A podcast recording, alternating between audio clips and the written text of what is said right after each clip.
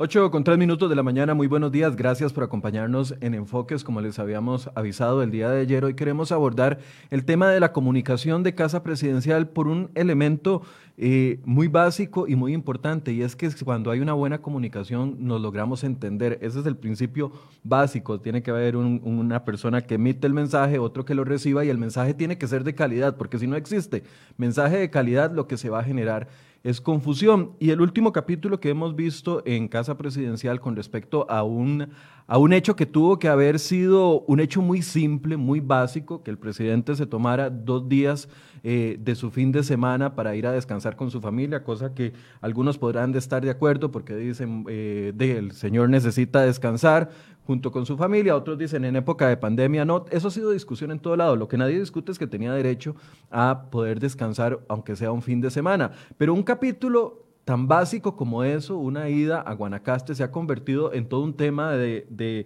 discusión nacional al punto en el que ya llegó o escaló hasta el Ministerio Público eh, con críticas, pero también con apoyos de algunos sectores e, e incluso la semana pasada hubo una moción en la Asamblea Legislativa para abrir una comisión investigadora. Este es solo uno de los hechos, pero hemos pasado por muchos capítulos en los últimos dos años. Recuerdo el tema de la UPAT, recuerdo el tema de eh, la reactivación económica. La semana pasada eh, que tuvimos aquí el viernes a doña eh, Pilar Garrido, yo le, le dije a doña Pilar, le di 16 minutos seguidos sin interrumpirla un solo momento para que pudiera explicar la ruta de reactivación económica. Y al final de, de eso le dije, doña Pilar, ¿por qué si usted lo tiene tan claro?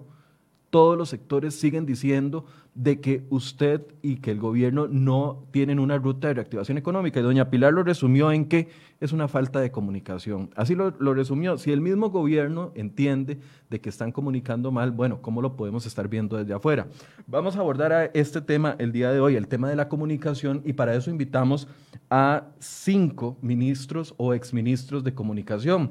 Invitamos al actual ministro de Comunicación, don Agustín Castro, que a esta hora no ha respondido a la invitación. La enviamos desde la semana pasada por medio de la gente de prensa de Casa Presidencial. También invitamos a don Mauricio Herrera que, Herrera, que fue ministro de Comunicación de Luis Guillermo Solís. Invitamos a doña Nancy Marín, que fue ministra de Comunicación de esta administración. Tampoco aceptó la invitación. Invitamos a doña Maya Antillón, que fue ministra de Comunicación eh, en la época de don Oscar Arias. Eh, no recibimos respuesta, pero sí nos respondieron dos exministros de comunicación, don Francisco Chacón y don Carlos Roversi, ambos que ejercieron en, eh, en la época de la expresidenta Laura Chinchilla. Les agradezco mucho por atendernos. Buenos días a ambos. Buenos días. Muchos saludos tanto a Michael como a Carlos. Eh, igual, buenos días y aquí a las órdenes de ustedes. Gracias, gracias por atendernos. Tal vez empecemos haciendo un balance de este último capítulo que, que antes de entrar a los temas de fondo y cómo se comunica bien y si es más fácil comunicar ahora que lo que era comunicar en el 2002 o en el 94 o en los 80, como algunos dicen, es que ahora ya todo está muy complicado con las redes sociales, etcétera, etcétera.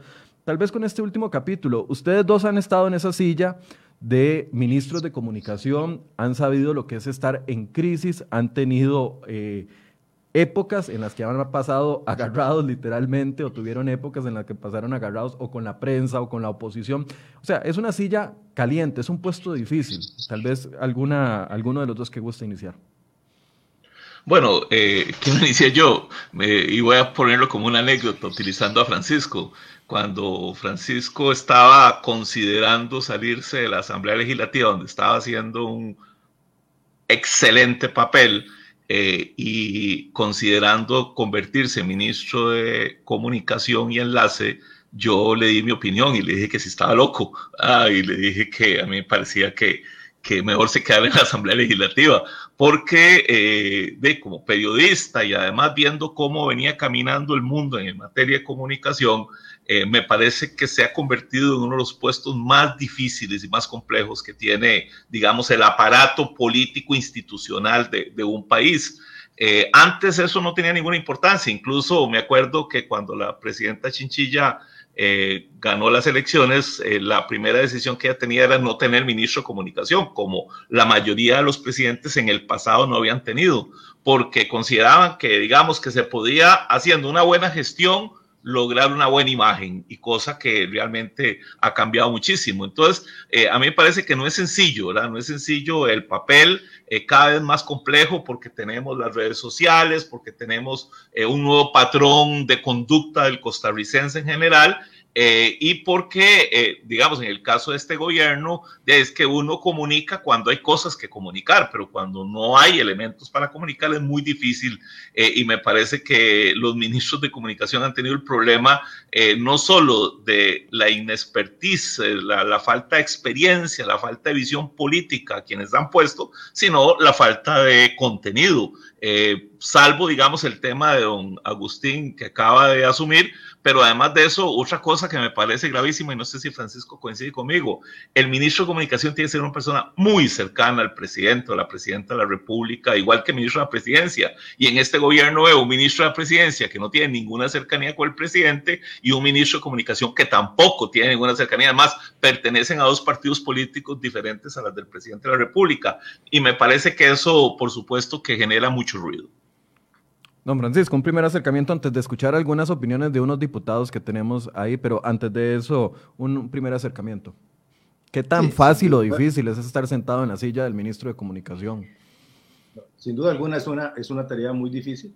Eh, yo quiero enfatizar en algo que acaba de decir Carlos, y es que eh, tiene que haber eh, una cercanía extrema entre el presidente, el ministro de la presidencia y el ministro de Comunicación para que eso llegue a funcionar. Y aún existiendo esta cercanía eh, extrema, aún así sigue siendo difícil por otra de las razones que señalaba eh, Carlos, y es que eh, el costarricense en general, y, y, eso sucede en todos los países del mundo, no solo aquí, se ha vuelto mucho más desconfiado para con el poder público, tiene mucho mayores fuentes de información, muchas de esas fuentes además vienen con información sesgada equivocada.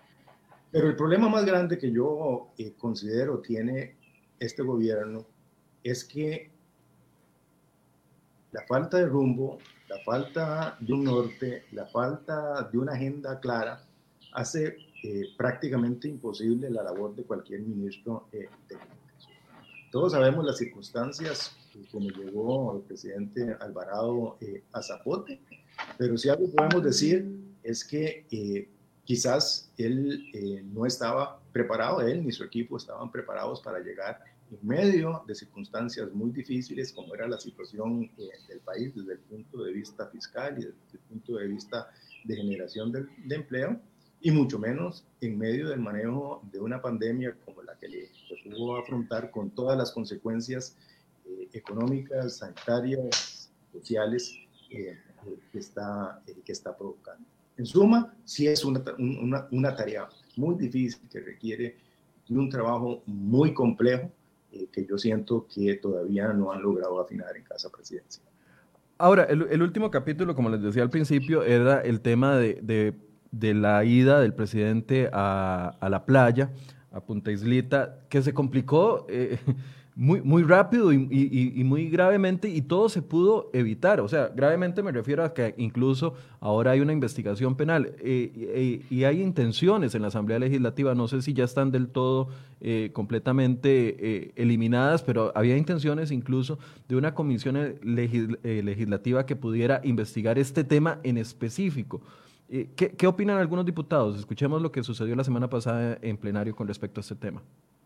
No se sabe eh, todo el tema de la morosidad de la caja, de dónde estuvieron, no se sabe quién fue el que pagó, no se sabe cuándo fue que pagaron, me parece que queda muy, muy, muy expuesto Casa Presidencial en función de algo que se supone que es eh, sumamente claro, pero que se ha vuelto sumamente convulso porque se están hablando de viajes en helicóptero, de personas que tienen y de hospedaje en un hotel de personas que tienen vínculos eh, pasados y actuales con eh, Casa Presidencial, generando un conflicto de interés pues, que tiene que ser investigado no solo en instancia judicial, sino también en instancia política. No podemos permitir que tantas cosas que se dieron con este viaje, en dos helicópteros, en un hotel que supuestamente estaba cerrado, en facturas que no reportan el IVA, el hecho de salir corriendo don Andrés Garnier a pagar 81 millones de impuestos por estar moroso, yo creo que se hace necesario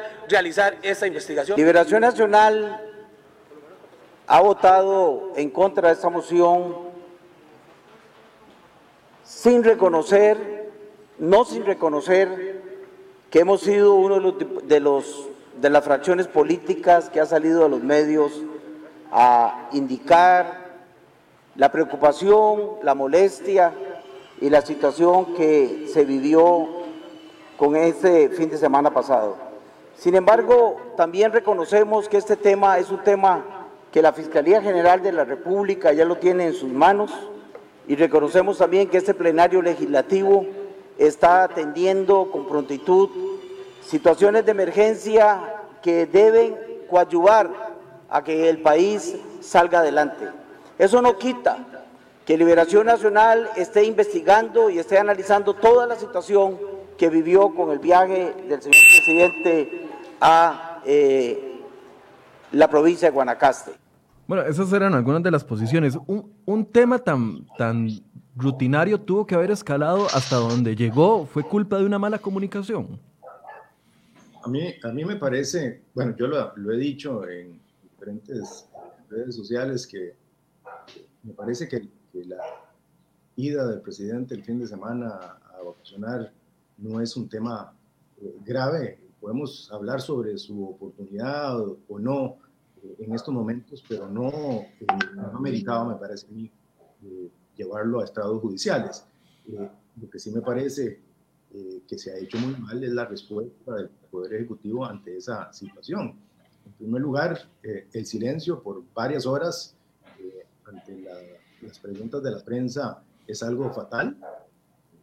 Los silencios en política siempre se, se llenan con, con alguien. Si el, si, la, si el Poder Ejecutivo el ministro no es el que sale a aclarar y a decir lo realmente sucedió, alguien más lo hará y será la narrativa de ese alguien más la que prevalecerá. Así que eso el Poder Ejecutivo cometió un error grave. Y el segundo es que cuando se tiene una crisis de esta, lo que menos se puede hacer es transmitir mensajes contradictorios que dan la impresión, esperaría que no sea así, pero que dan la impresión de que eh, las respuestas no son del todo fidedignas con la realidad. Y entonces eso lo único que genera es todavía más desconfianza, falta de credibilidad eh, y por supuesto que algo que pudo haberse eh, evitado se convierte en una, en una tormenta que, a veces es, que a veces se sale de control. ahí es donde me parece a mí que el error más grave del gobierno fue la forma en que respondió ante, ante la mini crisis que se convirtió luego en una crisis mucho más grande. Tenía que avisar Casa Presidencial que el presidente se iba a ausentar un fin de semana. Eh, eh, ¿Es una práctica que tenía que hacerlo o simple y sencillamente hubiese sido más sabio, más eh, curarse en salud? Haber avisado, vamos a estar aquí, acá, a que los medios estuvieran preguntando todo el domingo y circulando fotos de helicópteros, si se estaba bajando o no se estaba bajando de un helicóptero, que si estaba yendo un yate o no. Eh, ¿Cómo se maneja eso? O sea, ¿qué, se analiza a nivel interno antes de un movimiento del presidente de la República? Bueno, ah. dale, Carlos, vos. no, no, no. no, no dale, Bueno, eh, eh, tiene que ver con la coyuntura. O sea, Francisco decía ahora muy claro, o sea, en un momento en que eh, el gobierno establece una absurda restricción vehicular, absurda, o sea, no tiene ningún sentido en la forma en que lo ha planteado, en donde eh, se está viviendo eh, una situación económica muy difícil para miles de costarricenses que han tenido que cerrar sus oficinas, que han tenido que cerrar sus empresas, que, que han perdido su trabajo. me parece que una salida en en helicóptero a un hotel de lujo de playa eh, con su personal de seguridad, etcétera, sí ameritaba de que el presidente de la República eh, generara por lo menos algún nivel de información mínimo inicial, además de que hay una serie de, de conjeturas o de eh, puntos neutros, puntos oscuros eh, en esa actividad en donde no se ha confirmado si era que también había otra gente, como el caso del señor Salón que hablan o algunas otras personas, incluso algunos extranjeros que estaban en ese momento en el hotel, un hotel que estaba absolutamente cerrado, etcétera, etcétera. Y además de eso, la respuesta, la reacción ha sido absolutamente absurda, eh, con unos grandes vacíos que deja eh, dudas. Pero me parece a mí que también es el escenario del país. O sea, el país entró desde que las redes sociales se hicieron eh, tan complicadas, eh, ha entrado en ese tema de que, de que tiene que haber casi una transparencia absoluta, eh, un gobierno absolutamente abierto, incluso en las actividades propias del presidente de la República y de las figuras públicas, ya cada vez más por eso la gente deja de asumir puestos en la función pública, porque la gente exige tanta transparencia que exige hasta el nivel de vida de la persona o de sus familiares. Vean que hace unos días también sale la información de que un hermano del ministro de Hacienda le debe plata a Hacienda, o sea que tiene que ver el ministro de Hacienda con que el hermano le deba plata, pero eso genera toda esa sensación y además al existir una gran insatisfacción del país ante la conducción del gobierno de la República, del gobierno de don Carlos Alvarado, eh, cualquier tema de estos que puede ser pequeño e intrascendente se convierte en grandes temas. Don Francisco. No, eh, concuerdo con, con, Carlos. Eh, ¿Me escuchas bien? Sí, ahorita ya lo escuchamos un poco mejor. Es que estaba muy bajo el sonido. Ok, ok, perfecto. Eh, no, concuerdo con Carlos en que eh, el problema es un problema de oportunidad de hacerlo en estos momentos y de, respuesta tampoco clara que lo único que genera son serias dudas eh, sobre los hechos tal y como realmente, realmente pasaron. Y lo, más grave de esa pérdida de confianza y de credibilidad es que estamos a, la puerta, las puertas de una negociación crucial para el país donde se va a requerir mucho liderazgo y mucha credibilidad por parte del gobierno eh, para que cualquiera que sea, cualquier cosa que sea que se negocie con el Fondo Monetario Internacional, que probablemente eh, traiga medidas bastante duras, el gobierno pueda transmitirlas, comunicarlas y convencer eh, a la ciudadanía de la necesidad y conveniencia de esas medidas. restar credibilidad, restar confianza en estos momentos es algo que ningún costarricense pueda, puede querer. Ahora, este no es un tema nuevo, lo veíamos desde, y lo hablábamos a, principios de año, el gobierno en materia de comunicación empezó eh, muy mal, tuvo el capítulo de la UPAD que, a ver, ellos lo atribuyen a, tendrán sus justificaciones para atribuirlo a B, C o D, y, cuando yo veo, digamos, alguna de la interacción en redes sociales, eh, que algunas parecieran sin fundamento, eh, de, defensa absoluta de lo que, de lo que de lo que era el tema de la UPAD. Justificación o no, pero es que, a ver, si el tema era tan bueno, también otra vez comunicación, si el tema era tan bueno, si era un beneficio para el país, eventualmente ellos, eh, antes ellos dijeron, bueno, íbamos a comunicarlo, íbamos a hacer una conferencia, íbamos a enseñarlo. Y también, otra vez, las circunstancias, una denuncia y un decreto, eh, se lo traen abajo y pone, antepone el tema a la comunicación oficial. ¿Qué tiene que estar haciendo un ministro de comunicación y qué tiene que estar haciendo un departamento de comunicación y un ministro de la presidencia, que me imagino que es la mano derecha de ese departamento, para seleccionar qué se comunica y cuándo se comunica? O ya ahora, como dice eh, eh, como decimos aquí en el gremio, no, no, se pueden empollar las notas, no se pueden acurrucar las notas y, lo que, y la información a cómo se va dando, hay que irla dando porque si no alguien más la va a comunicar y no la va a comunicar de la forma en la que uno esperaría que se comunique. Si me permiten, yo tengo una tesis ahí un poco complicada. Yo estoy convencido que al gobierno del PAC les interesa ganar elecciones, pero no gobernar están más tranquilos en el proceso político, en el proceso electoral, eh, que en el proceso gobernar. Cuando ganan las elecciones, y han sido dos periodos ya seguidos, eh, han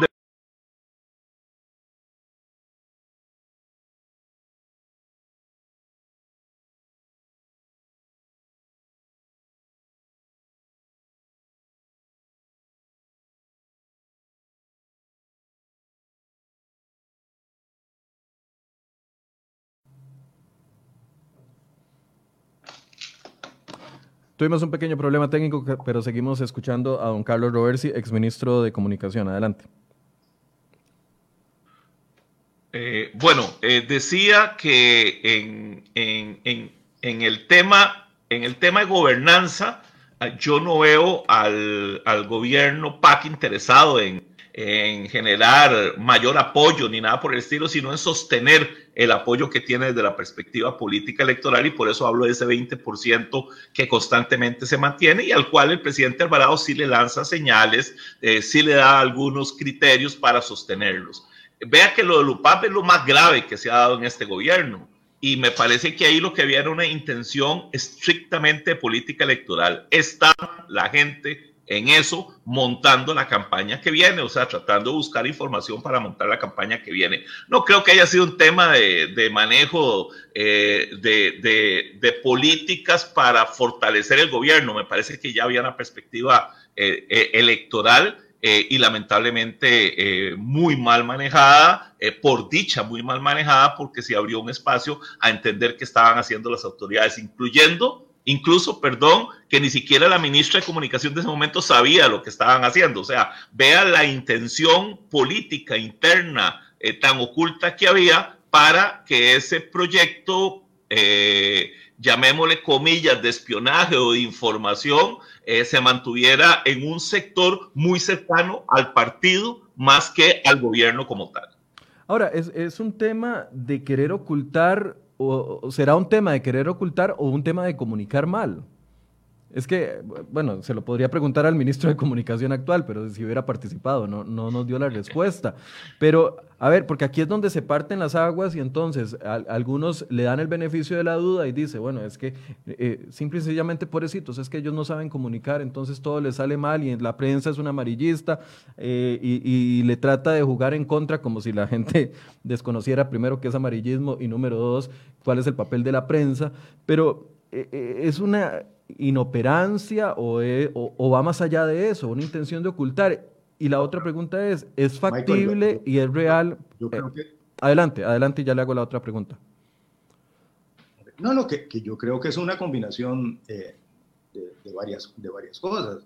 Eh, nadie puede negar que para la toma de decisiones el uso de la data, entre más ricas, pues llevará a tomar mejores decisiones. Yo creo que nadie puede criticar el hecho de que un gobierno quiera tomar decisiones con base, con base, con base en los datos. Eso, eso, eso nadie lo critica, todo, todos creemos que así debe ser. Eh, pero eh, junto a esa recolección de, datos, también es cierto que se hizo de una manera chapucera, sin seguir los protocolos, sin firmar eh, acuerdos de confidencialidad con gente que tenía acceso a información de carácter eh, privado y, y, sensible. Y por supuesto que si no hay controles adecuados y no hay, no hay protocolos que respetar, siempre habrá acceso y la posibilidad de que se utilice esa información con fines político-electoreros, que es lo que probablemente también iba a ocurrir. Entonces, eh, no se trata solo de una cuestión de comunicación, por supuesto que hubo un problema de comunicación en la forma en que se respondió, porque lo que hicieron fue dejar en evidencia que todo había sido una gran chambonada y que no se habían seguido eh, protocolos, ni leyes, eh, ni procedimientos debidos. entonces ahí hay un problema, ahí hay un problema de, de que se comunica la cosa mal, pero lo cierto es que en el fondo tampoco se había hecho bien. No era que todo estaba ordenado, no era que todo estaba eh, eh, eh, llevado a cabo de una manera ortodoxa, sino que se había tenido acceso de una manera muy chapucera. De manera que, que, no es solo un problema de comunicación, ahí también hubo un problema, un problema de fondo que además iba creciendo. Yo, yo creo que el problema de la OPAD era un problema tan grave que, que podía haber llegado a ser eh, un golpe de gracia para, para este gobierno. Más bien creo que el hecho de que apareciera la pandemia desvió la atención y los recursos eh, hacia, otros, hacia otro tema todavía más importante, por supuesto, muchísimo más grave, que hizo que, que lo de la UPAD se dejara de lado momentánea, eh, momentáneamente. Entonces es un tema grave. En cualquier gobierno el acceso a los datos de las personas es algo que debe utilizarse con mucho cuidado eh, si no se siguen los protocolos, si no se siguen los procedimientos y si además se utilizan para efectos eh, políticos, eh, eso puede ser realmente ese golpe de gracia que se de, Desde el punto de vista de comunicación... No se Perdón, termine la idea, no le escuché. Grave de No, no le escuché lo último, Francisco, se le cortó. ¿Te me parece, para resumir, que no se trata solo de un problema de comunicación, sino que también había un problema grave de fondo en el tema de e, esconderse o esconder información en comunicación y en comunicación de un gobierno es una buena estrategia. Le hago la pregunta a ambos, porque, por ejemplo, algunas personas aquí están eh, molestas porque no hay ningún exministro de comunicación del PAC, pero ninguno aceptó. Todas las semanas hacemos eh, programas de temas nacionales y los diputados del PAC, en la mayoría, yo no recuerdo cuál fue el último diputado del PAC que participó aquí, me parece que fue antes del tema de la UPAD, no sé si les molestó eh, que hubiésemos dado enfoque y que haya salido a la luz pública el tema de la UPAD por nosotros, pero esa fue la última vez que un diputado del PAC estuvo aquí conversando con nosotros. Eh, eh, esconderse es una buena estrategia. El ministro de Comunicación ya tiene tres meses nombrado y no ha aparecido en una sola entrevista. A don eh, Marcelo Prieto hubo que rogarle para que viniera una entrevista que nos compartió aquí un día y después no volvió. O sea, esconderse es una buena estrategia para un gobierno, ya independientemente de que sea el PAC o no y que ustedes sean exministros de liberación o no.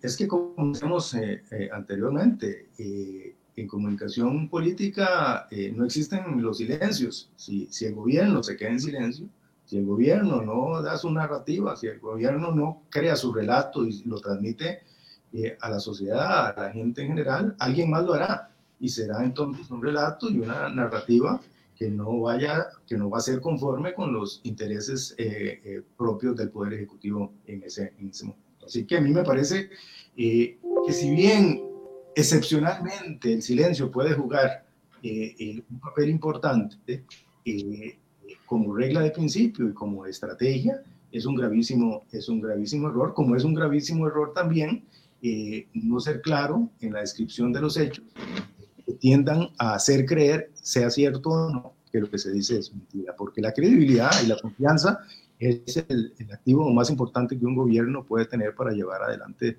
sus planes y programas. Don Carlos. Eh, yo tengo la impresión, primero, primero quiero aclarar de que eh, a mí me ha encantado más bien discutir con gente eh, que ha sido exministro del PAC para tener, digamos, una visión diferente. Es más, esperábamos que eso fuera así, lamentablemente no se ha presentado y, digamos, ahí con Francisco yo tengo pocas diferencias, digamos, por lo menos en este tema. pero déjeme decirle tres cosas. Primero... En este tema. Bueno, prohibido, hablar de fútbol, prohibido hablar de fútbol, porque ya veo por dónde van. Vea, primero, a mí me parece que si usted lo nombra ministro de Estado, sea de presidencia o de comunicación, no se vale esconderse. Uno puede esconder al presidente, puede proteger al presidente, pero ¿cómo se va a proteger el ministro de Comunicación o el ministro de la Presidencia? Esos son los pararrayos del presidente de la República. Si tiene que quemarse la gente, se queman todos menos el presidente. La única figura trascendente en un gobierno es el presidente de la República. A mí me parece que eso ha sido una injusticia para el presidente Alvarado, pero no sé si intencional de parte del presidente Alvarado, que es periodista, que sabe de esto, o si es una, eh, una, una debilidad que ha encontrado en su gobierno porque pone ministros de comunicación e incluso de la presidencia que no han defendido al presidente, que no son los pararrayos, que no dan la cara por el presidente, que no se enfrentan a la opinión pública o a la prensa por el presidente. Entonces me parece que esconderse no se vale. Uno podría guardar silencio en algunos momentos, podría esconder al presidente de la República para protegerlo. Yo no veo eso eh, que sea malo, puede ser parte de una estrategia, pero que se esconda el ministro de Comunicación o que se esconda el ministro de la Presidencia, a mí sí me parece un absurdo. Y volvemos a lo que decíamos antes, es que esos dos puestos son de gente de absoluta confianza del presidente de la República. Sí es cierto que quien maneja ideológicamente el gobierno es un señor que se llama Camilo Saldarriaga, no entiendo por qué Camilo Saldarriaga no es el ministro de Comunicación o el ministro de la Presidencia y da la cara por el presidente, porque es el que dicen que ideológicamente maneja este gobierno. Entonces, ahí yo veo como dos, dos, dos cosas. Uno, o, o que la gente no le ha respondido al presidente o que el presidente intencionalmente trató de proteger a quienes realmente maneja el gobierno, siendo él el afectado. Ahora, uno puede esconder al presidente, o ustedes, los que se han, pasado por esa silla, podrán esconder al presidente si hay argumentos sólidos que lo defiendan. Pero cuando no hay argumentos sólidos, el presidente queda expuesto completamente, como el tema de la UPAD. No había argumento sólido que detuviera el allanamiento a, casa presidencial, el histórico y lamentable allanamiento, primera vez en la vida de que se allana por parte del Ministerio Público casa presidencial. No hubo un argumento jurídico y hasta el momento no, lo existe que haya evitado ese proceso, por ejemplo.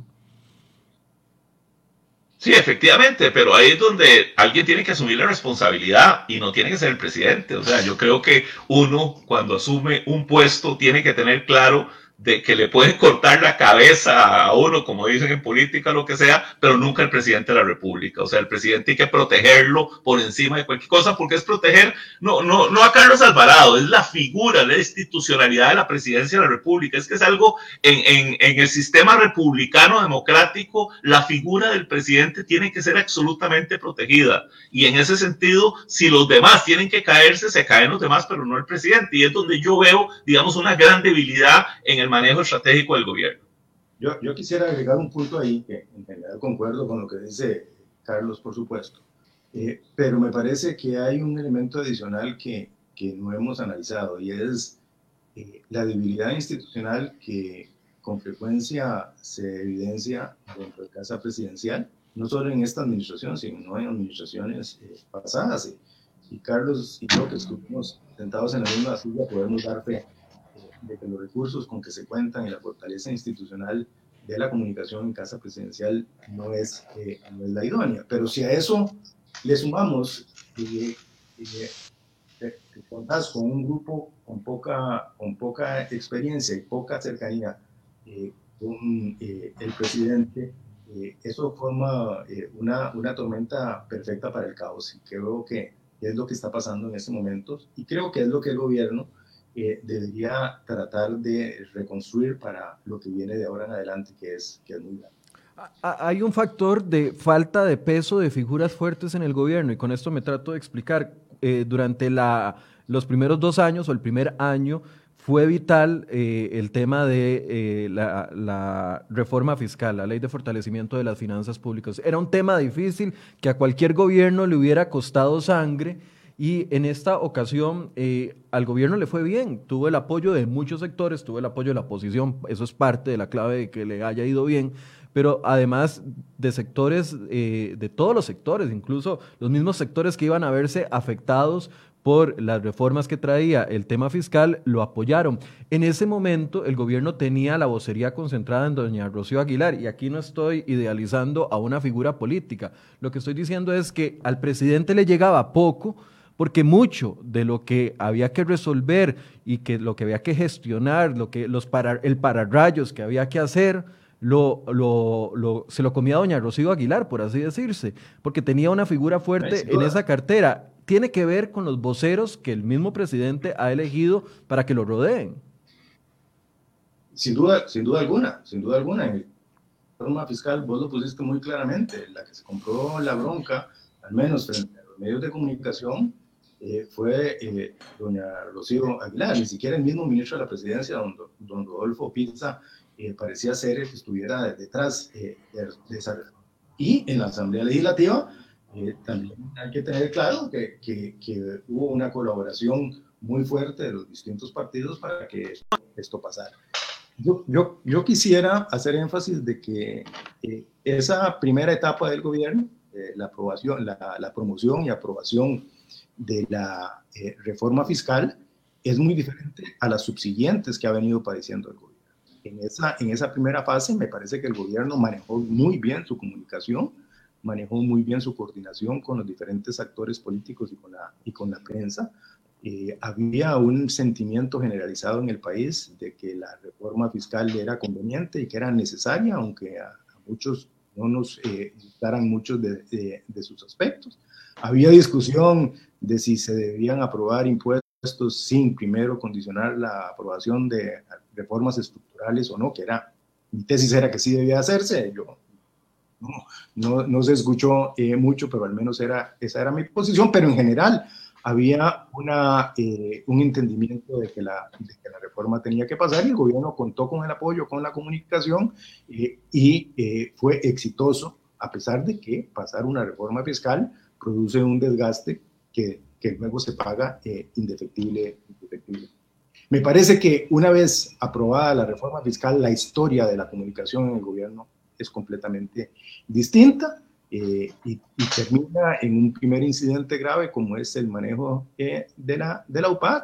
Lo continúa luego con el manejo de la pandemia, que en un principio estuvo manejada muy bien, también con otro vocero oficial que no era el ministro de Comunicación ni el ministro de la, de la Presidencia, pero que eh, transmitía confianza y seguridad a los costarricenses, como fue el ministro de Salud, Daniel, Daniel Salas, al principio, pero ya el desgaste eh, el manejo de la pandemia se nota, la gente está cansada, la gente está preocupada, la gente está desesperada eh, por temas económicos, que, por los problemas económicos que, que están sufriendo, por los grandes porcentajes de desempleo que estamos padeciendo y, y, por las necesidades que muchos sectores de la población están eh, viendo que no pueden eh, atender de manera adecuada.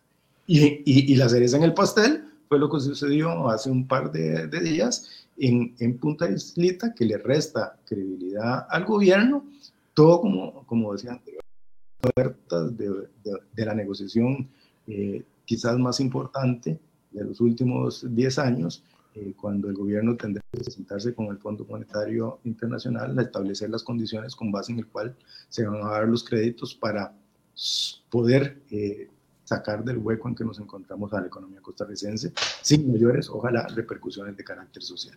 Don Carlos, la misma pregunta. Bueno, si, respondiera una estrategia, entonces la comunicación sería fuerte siempre, pero ha dependido de voceros fuertes en su momento y cuando estos voceros se debilitan, eh, el asunto se viene abajo. Y, ya casi vamos a hablar de pandemia, pero es el caso de don Daniela, quien desde acá le decíamos, y estoy seguro que todo el país le desea que su papá se recupere y eh, se encuentre ya bien de salud para que él pueda seguir con la tarea, pero incluso antes de esta noticia, ya don Daniel se veía desgastado. Algunos expertos en comunicación decían, don Daniel, transmite derrota a la hora de comunicar los datos de la pandemia y, eso es preocupante.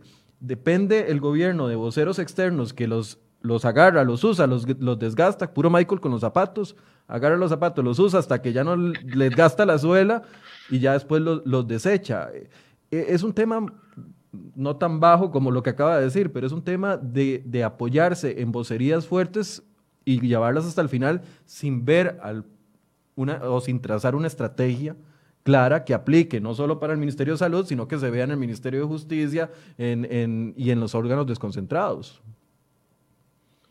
Sí, sí, bueno, no voy a referirme todavía a pandemia porque estoy que ahorita nos referíamos, tampoco a, la tacañería de Michael de no cambiar sus, sus zapatos. Eh, pero, pero me parece que efectivamente aquí el gran problema es ¿Por qué ganó Carlos Alvarado? Carlos Alvarado ganó por una coyuntura, eh, donde atrajo a ciertos sectores de ciertos intereses, población LTIB, eh, los grupos protectores de animales, los grupos ambientalistas, etcétera, etcétera, sin una agenda nacional, sin una agenda estructurada. En la primera etapa digamos, la única parte de la agenda la manejó eh, otro partido político, que era la Unidad Social Cristiana realmente, apoyada por algunos otros sectores, con un tema que era muy sensible, como el tema de la reforma eh, fiscal que venía planteándose desde tres administraciones anteriores y que Luis Guillermo Solís la dejó ahí vacía, dejando ese hueco fiscal grandísimo que comprometió al gobierno en su trabajo. Aquí lo más grave es que efectivamente el gobierno sigue sin entender que hay que preparar voceros Francisco ha dicho ya dos veces eh, algo que me parece excepcionalmente importante y que tiene que con lo que ha pasado. Lo que viene es tan difícil, es tan que tienen vocerías fuertemente preparadas. Me parece que ahí el gobierno va a empezar a tener un desgaste incluso en ese sector de apoyo que ellos sostienen de ese 20-22% que les permite mantenerse en primera línea en el papel político electoral. Pero además de eso, porque va a debilitar mucho la credibilidad y la institucionalidad costarricense. Eh, me parece que Rodrigo Chávez era un buen vocero, para ponérselo así, o sea, como vocero era bueno y lo sacaron del juego y ponen un ministro de Hacienda que no necesariamente es un buen vocero para los sectores digamos, fiscales o sectores internacionales eh, que tienen que ver con lo que viene del país. Así que me parece a mí, eh, eh, Michael, que sí, que sí es una de las debilidades del gobierno no tener voceros, no, no llamémosle figuras, sino voceros preparados. Y los voceros preparados tienen que ir junto a una agenda que es la que no conocemos. Bueno, hay un caso que a mí me llama mucho la atención. Yo he escuchado muchos y cuando la invitamos a tenerla aquí para hacerle entrevistas, eh, mucha gente no le gusta, pero la ministra de Trabajo, la ministra de Trabajo, aunque a mucha gente no le gusta o su tono de voz, o lo que dice, o lo, que repite, o la velocidad a la que habla, porque hay muchas críticas hacia ella, e, es una ministra que tiene respuestas para las preguntas, no evade, le entra a los temas, que eso es, digamos, desde el punto de vista de, de medios, eso es lo que nos importa, que, que le entren a los temas, a los fáciles y a los difíciles. No sé si se pegó o los dejé callados. No, no, no, no, o sea, es que no sabíamos si era una pregunta o no. Efectivamente, o sea, efectivamente la ministra de Trabajo. Ya, para dejarlos callados a ustedes. Ya para dejarlos callados a ustedes dos es de verdad que dije algo grande. sí, eh, eh, eso en tema de vocería. Ahora hablemos del papel de las redes sociales. El papel que juegan las redes sociales en, en, esto. Eh, ¿Cómo lo analizan? Tal vez, no, eh, eh, eh, todavía en el tema de vocerías, dado que creí que iba a entrar con el tema de pandemia, quiero decir una cosa, o sea, el ministro Salas ha sido excepcional en la vocería técnica, ha hecho lo que ha tenido que hacer, pero si eso no va unido a una vocería en materia social o económica, como ha pasado, y además a señales tan complicadas, le repito, como eh, esta cosa de la restricción vehicular tan absurda que se ha generado, no solo el ministro se deteriora, sino el gobierno se deteriora. Pero en el caso de las redes sociales, que, el don Carlos, problema de las redes sociales. Don Carlos, terminemos el tema de pandemia para ir en orden, está bien. Ok, ok. Eh, don, Daniel, bueno, lo que, lo que decíamos, don Daniel, al principio muy fuerte, muy técnico, pero también una gran debilidad y es el hecho de los datos. Se le ha solicitado al Ministerio de Salud y creo que muchos confiamos en, don Daniel al principio y todo lo que se dijo por el tema del peso, la seriedad, la forma, el tono, eh, lo, que compartía, pero cuando venía el tema de los datos, aún a estas alturas no, no, tenemos datos certeros de muchos de los temas y uno aquí no entiende si es incapacidad eh, o que están sobrecogidos por el tema de la pandemia o, o simple y sencillamente es que también, una vez más, se repite lo del tema de la comunicación. Bueno, eh, a, mí, a mí me parece que eh, ciertamente eh, don Daniel fue un excelente vocero al principio, sobre todo porque era un tema que nos tenía a todos extremadamente preocupados, que no conocíamos qué es lo que venía y necesitábamos a alguien que nos dijera de qué se trataba la cosa y en quién confiar. Me parece que que, que, don Daniel se ganó esa confianza de los costarricenses y lo escuchábamos y seguíamos sus indicaciones a pie de, eh, conforme viene el desgaste propio de una pandemia que está tardando mucho más tiempo de lo que en principio eh, nos imaginábamos, es cuando empiezan eh, los cuestionamientos, si los datos que están utilizando son los correctos, si las medidas que están tomando son las que deberían tomarse, sobre todo en una época, en un tiempo en donde mucha gente tiene acceso a otros medios de información en otros países también y por lo tanto puede fácilmente comparar eh, eh, lo que se hace allá y muchas veces eh, simplemente es ignorancia de quien datos sobre si es aplicable o no la medida en Costa Rica, pero esa, ese, ese, ese vacío de entendimiento empezó a darse pocas semanas después.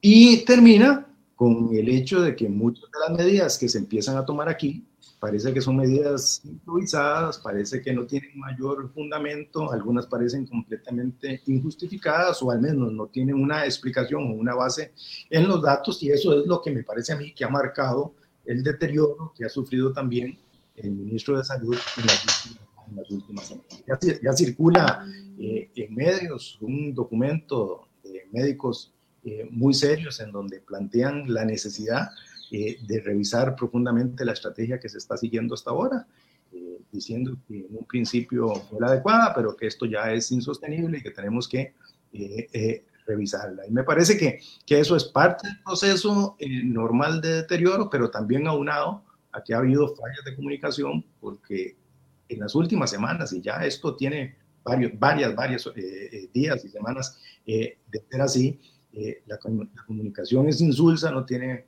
mayor valor o peor aún, es contradictorio o inentendible para el público en general. Yo, yo tengo la impresión de que primero esa estrategia que yo llamo la estrategia Teletón, de hacer todos los días conferencia de prensa y poner una pizarra que eh, angustiaba a la gente, que afectaba a la gente, eh, y me parece que no era una estrategia del ministro Salas, me parece que hay otras manos, ¿verdad? O sea, yo conozco al ministro Salas, me parece un excelente técnico y profesional, y no creo que esa estrategia de ponerse en un escritorio dando conferencias todos los días con una pantalla, primero no es un criterio de los médicos, o sea, pienso como piensan los médicos y los médicos no harían eso. Eh, y no veo a Salas en ese papel, sino que eso fue una estrategia montada por alguien para tratar de desviar las atenciones de UPAC y para generar un sentimiento alrededor del gobierno, que pudieron lograrlo en algún momento, pero que se deterioró. Me parece que hay un error de comunicación gravísimo.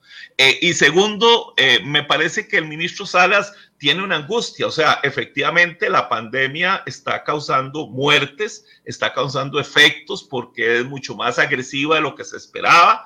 Sin embargo, cuando usted ve los datos entre la mortalidad de los últimos años en el mismo periodo es exactamente igual o menor.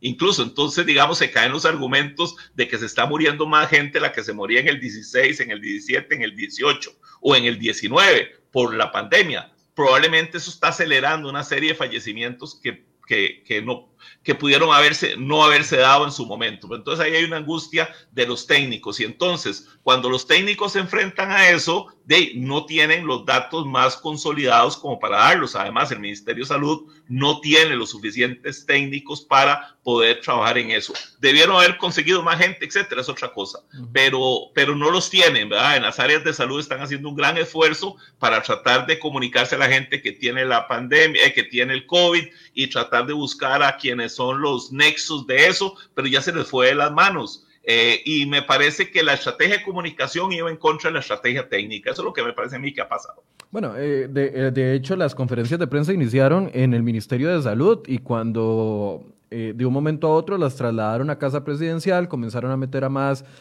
personas, comenzaron a, a, como lo digo, a no responder las preguntas que hacían la, prensa y entonces las preguntas parecía que, como había que pasarlas por medio de otro periodista, parecía que las preguntas que hacía la prensa, muchas eran preguntas estúpidas o preguntas sin sentido, cuando en realidad lo que, los que enviábamos las preguntas nos dimos cuenta de que las, las leían como querían leerlas y punto.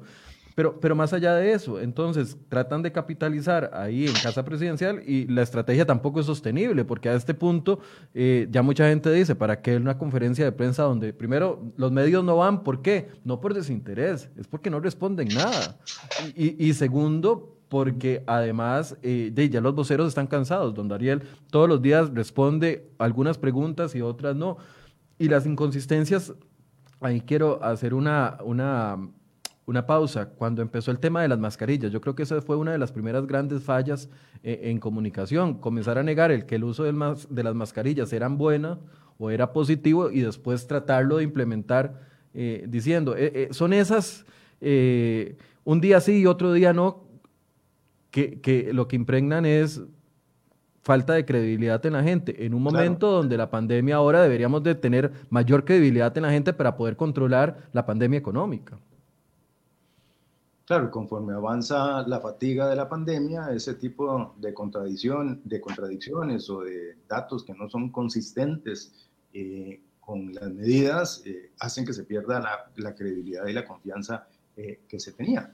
Pero, pero además vos, hiciste referencia a algo que es cierto y que es parte del problema que está enfrentando ahora el gobierno con el tema de la, de la medida de la pandemia y es que trataron de convertir un foro eh, importante desde el punto de vista eh, sanitario, en donde la comunicación del ministro diaria con, con la gente eh, transmitía información que la gente quería consumir, lo trataron de convertir en un, en un foro de carácter político en Zapote con, con eh, la intención, a mí me parece clarísima, de subir los puntos del presidente y de casa, y de casa presidencial algo que, entiendo yo por qué quisieron hacerlo, pero que al durar tanto esta pandemia, al, tardar mucho más de lo que en el principio eh, eh, se pensaba, lo que está teniendo es un efecto boomerang para el propio, por el propio gobierno, porque va,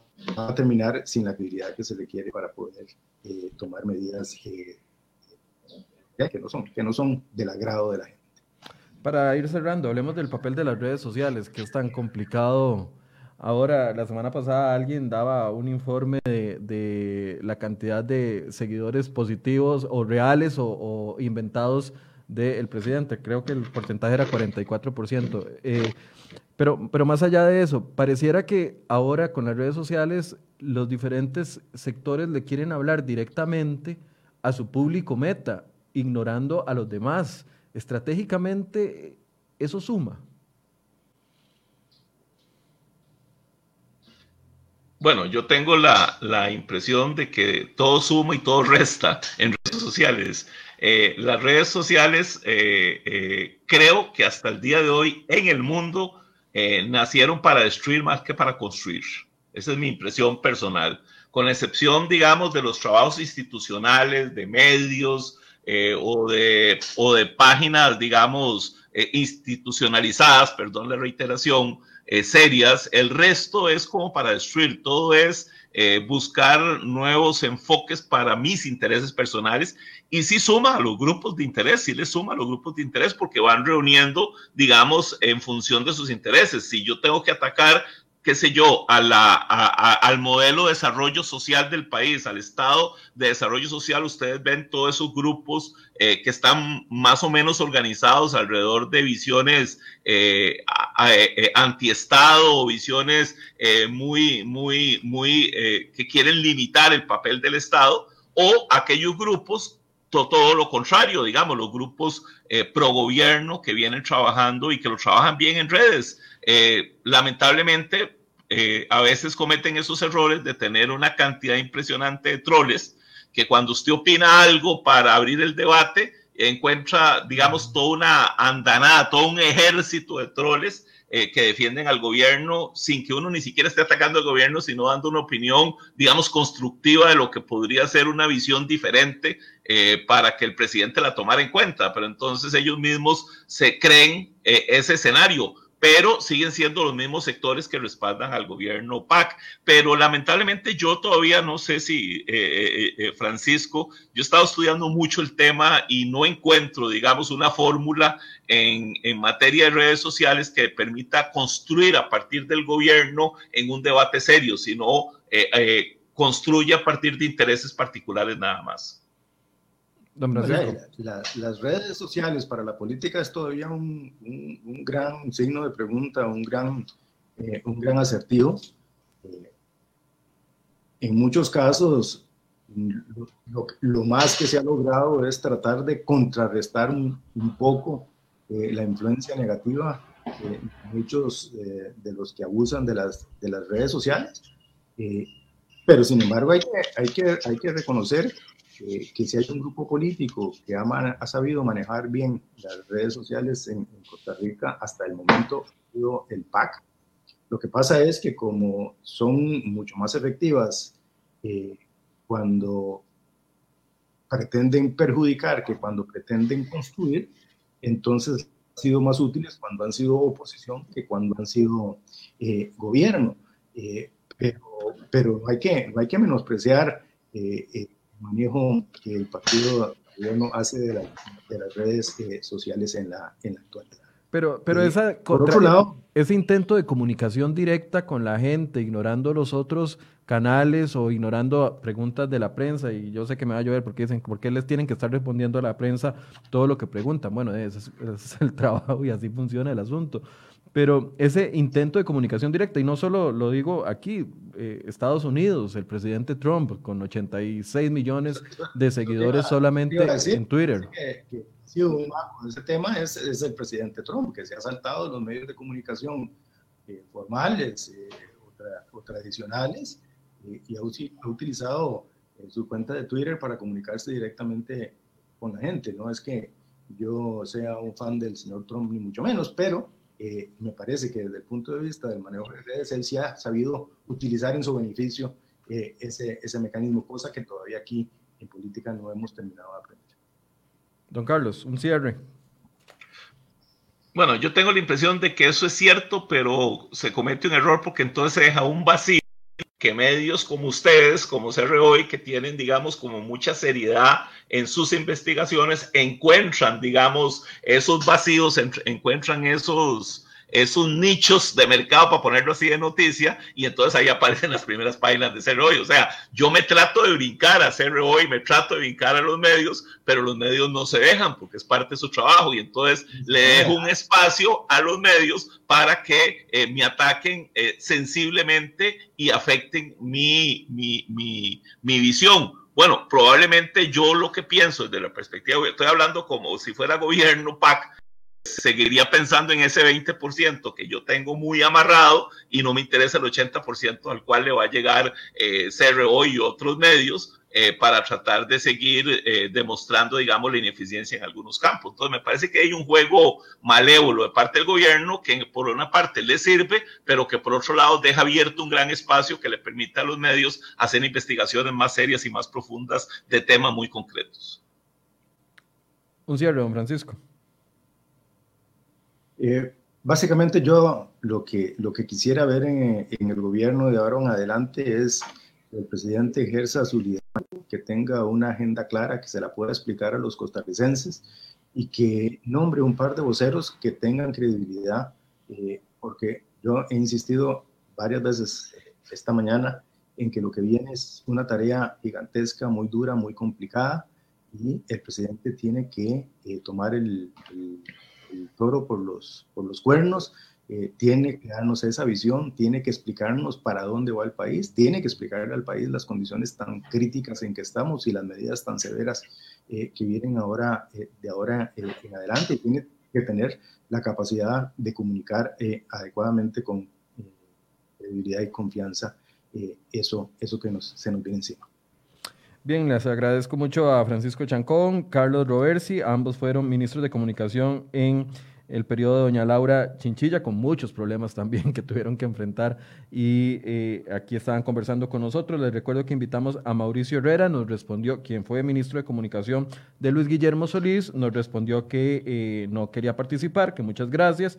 Doña Nancy Marín, que, es, que fue ministra de Comunicación de don Carlos Alvarado, no nos respondió la llamada. Y don Agustín Castro, que es el actual ministro de Comunicación, al que invitamos a este foro para conversar de comunicación, eh, seguimos esperando la respuesta. Lo vamos a seguir invitando, aunque nos siga diciendo que no, que es lo que siempre les cuento. Muchas gracias a los señores que nos acompañaron hoy. Gracias por su compañía, gracias por sus críticas, sus comentarios, sus cosas positivas, sus venenazos, por todo. Aquí los tomamos con buen, con buen ánimo y siempre tratando de, a pesar de todo, eh, seguirles llevando la información que creemos y las vocerías que creemos que son las que nos pueden ayudar a construir una opinión eh, informada. Gracias por su compañía. Mañana vamos a hablar del tema del arroz y estoy seguro que va a ser un tema que les va a generar muchas consultas, así que los invito a que se conecten a las 8 de la mañana. Buenos días.